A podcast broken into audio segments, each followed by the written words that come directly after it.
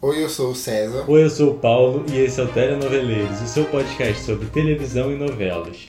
E o episódio de hoje será um pouco diferente. Nós iremos fazer um giro de notícias e opiniões sobre tudo que ocorreu recentemente.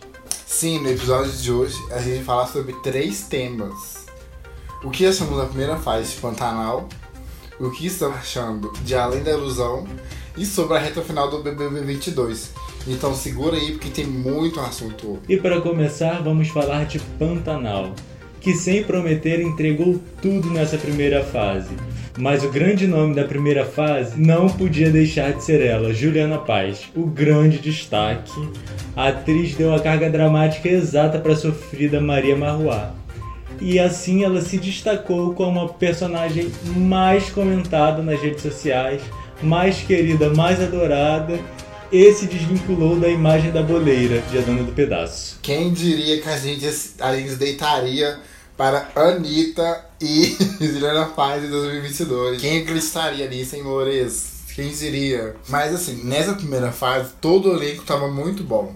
O Renato Góes estava bem demais como o Zé Leôncio. Que gostoso, A né? Bruna Lismer estava ótima. Sim. Com todo respeito, um homem muito belo. A Bruna Lismer também estava ótima como a Madeline. Eu amo esse nome, gente. Madeline. E assim, e aliás, a química dos dois saltava a tela, né? Tipo, tinha uma química muito forte. E outro destaque também foi a Malu Rodrigues com a, a Irma. A Irma Talarica. A Irmã Talarica de, de Madeline. E a revelação da primeira fase foi a Letícia Salles, a Filó, que muito boa, né? Ela, ela parece muito com a Dira Paz. Ela é muito. Mas também tiveram muitos outros destaques. O Henrique Dias, a Selma Erguei, o Leopoldo Pacheco e entre outros aí, de- dessa primeira fase. O elenco de milhões nessa primeira fase. O César falou ali da Letícia Salles como a Filó, da semelhança, e realmente elas são muito parecidas. A Letícia Salles fez uma Filó de milhões na primeira e agora a Girapaz está fazendo uma Filó de milhões na segunda fase. O que dizer delas? As maiorais. Grandona sem medo. E é preciso lembrar também que semana passada a Pantanal bateu recorde de audiência, alcançando tão almejado 30 pontos de média, não é pico não, tá? Pico foi 30, 34. Recolocando a novela das nove como principal produto da TV brasileira. Pantanal tava dando 30 e é a Bíblia, sei lá, Jesus, sei lá qual é o nome daquilo, passa na Record, tava dando 5 pontos. Que mico, né, galera? Ai, gente, se eu fosse, a Record parava com, com esse tipo de novela. Muito ruim. Tanto é que a Globo, ela tá numa fase muito boa de audiência, passou a pandemia, graças a Deus. Passou entre aspas, né?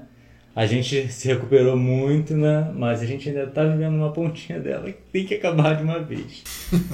em alguns estados já acabaram, aqui no Rio de Janeiro já acabou como nunca teve. Enfim, é, a, passada a pandemia, as reprises, né, e infelizmente o fracasso de é, Um Lugar ao Sol, de Nos Tempos do Imperador, que não foi infelizmente, aquela novela era muito ruim mesmo. A Globo veio com novelas inéditas e toda a safra tá, muito, tá com uma audiência muito boa, além de, da ilusão. Quanto mais vida, melhor não, porque ainda é da, fra- da, da safra antiga.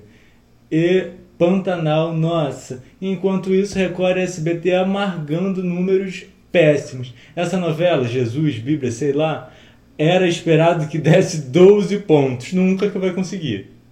E Carinha de Anjo também tá amargando uma audiência muito ruim. Enfim, né? Não se pode ser a maioral, só uma é. Mas voltando ao assunto novelas, nós iremos mudar o horário e retroceder para as 6 horas e falar sobre Além da Ilusão. E assim, há muito tempo não tinha uma novela das 18 com cara de novela e sem vergonha de ser uma novela bem da clichê. E assim, a gente gosta muito de novela clichê se ele for bem utilizado. É uma novela muito boa. É uma novela clássica, tipo, é um melodrama clássico, mas é tão bem feito. Tipo, é aquela tipo de novela que você liga a televisão e você esquece do tempo passando. Tipo, que a novela é muito boa, ela te prende. E pra gente, o grande destaque, por incrível que pareça, não é a Larissa Manoela, Que aliás ela tá ótima e super segura na sua primeira protagonista na, na Globo. Ela tá segurando muito bem a Dorinha. Mas o nosso grande destaque é a, é a Olivia, personagem da atriz Débora Osório.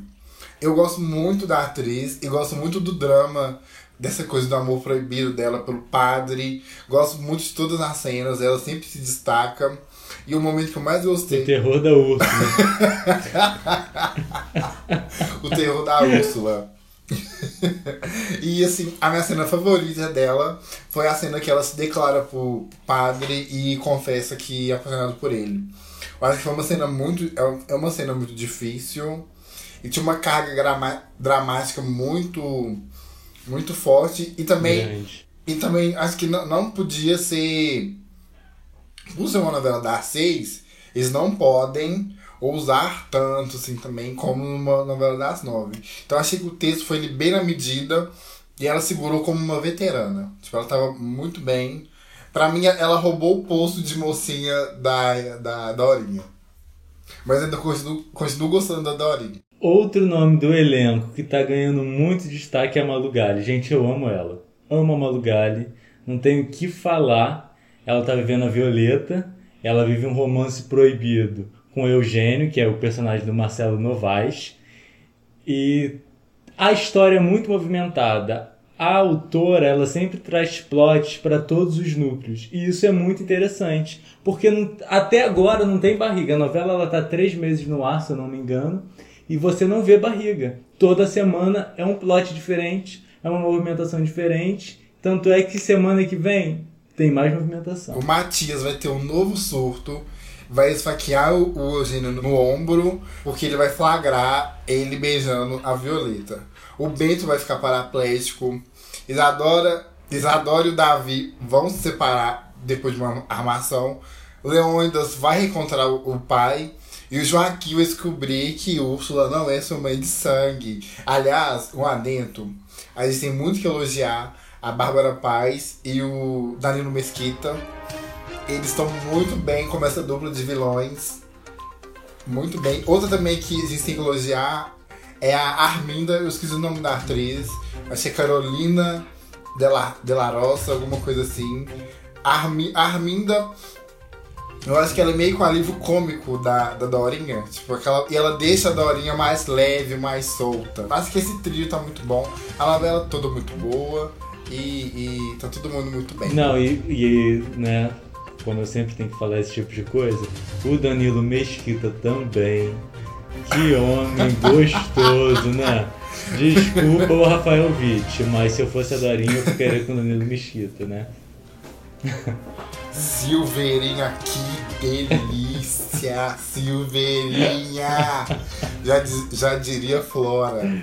Aquele cheiro de macho. Aquela cara esculpida, a canivete. que delícia! né? E a poesia não brinca em serviço quando o assunto é plot, né, amores? E lembrando que essas informações não são spoiler, tá? Aqui a gente não liga pra spoiler, tá ok? Afinal, noveleiro que é noveleiro gosta de saber o que vai rolar antes da cena ir ao ar. Série é pra lá, tá bom, amores? Falando em é. série, a Netflix tá perdendo um grande número de assinantes, né? Ai, que pena. Não era o gênero de novela que estava em declínio? Parece que não, né? a grande realidade é que com a nova grade de programação, a, tele, a teledramaturgia retornou de onde nunca deveria ter saído. O topo, né, Mures? A maioral, desculpa. Só, só, só, sobe, só sobe aqui quem dá, quem, quem dá mais de 30 pontos de audiência. Pois é. Saindo das novelas e entrando no assunto dos realities, estamos na reta final do BBB 22. E graças a Deus, né, galera? Que edição chata. Ficou no mesmo patamar da edição de 2019. Pra se igualar, só falta o chato do Arthur ganhar. Aí vai ficar no páreo. A máfia da padaria tá fazendo de tudo para isso acontecer. Os últimos paredões foram completamente inacreditáveis. Gustavo saiu, Lina saiu, o Scooby saiu e o Eliezer ficou. Dá para acreditar nessa patifaria?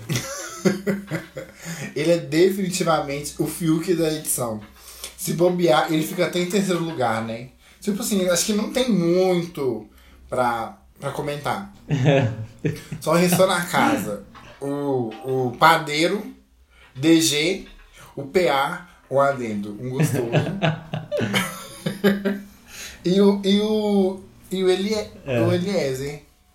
E aí, pra quem que vai sua torcida? Depois que o Gustavo saiu, acabou pra mim. Na verdade, nem começou, né? Mas o DG ou o PA ganhando, tá bom. Mas é como eu e o César comentamos antes do da gente começar a gravar esse episódio. O DG ele merece mais, porque o PA ele é bonito, ele é gostoso, ele é atleta, ele vai conseguir umas publis muito boas.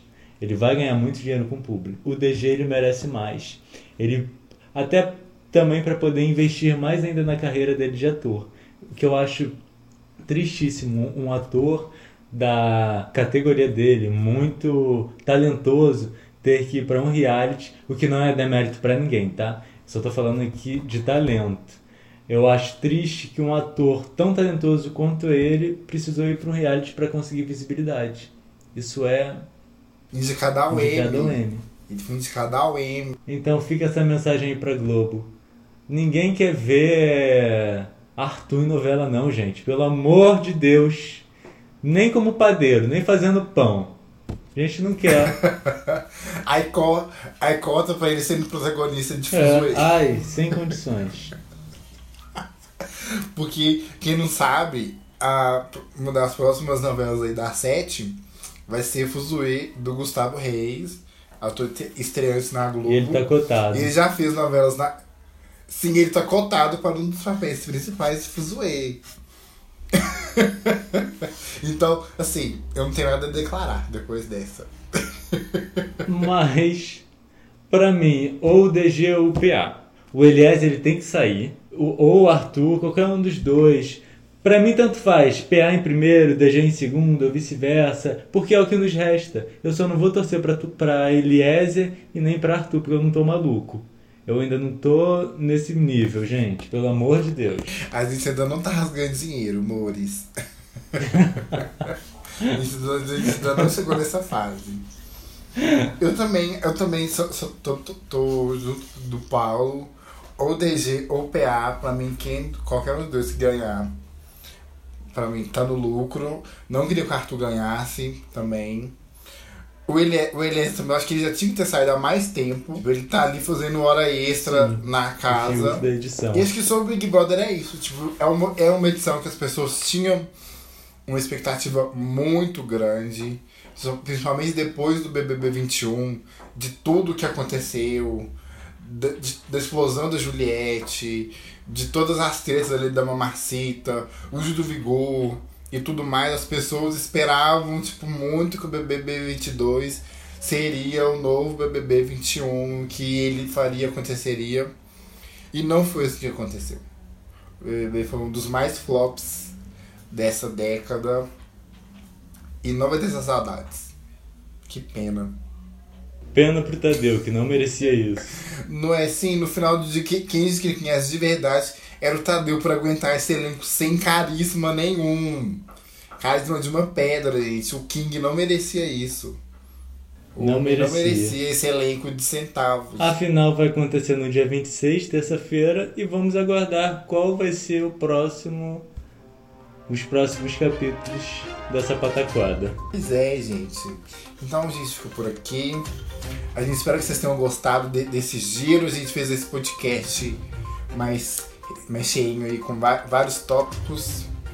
A gente espera que vocês tenham gostado.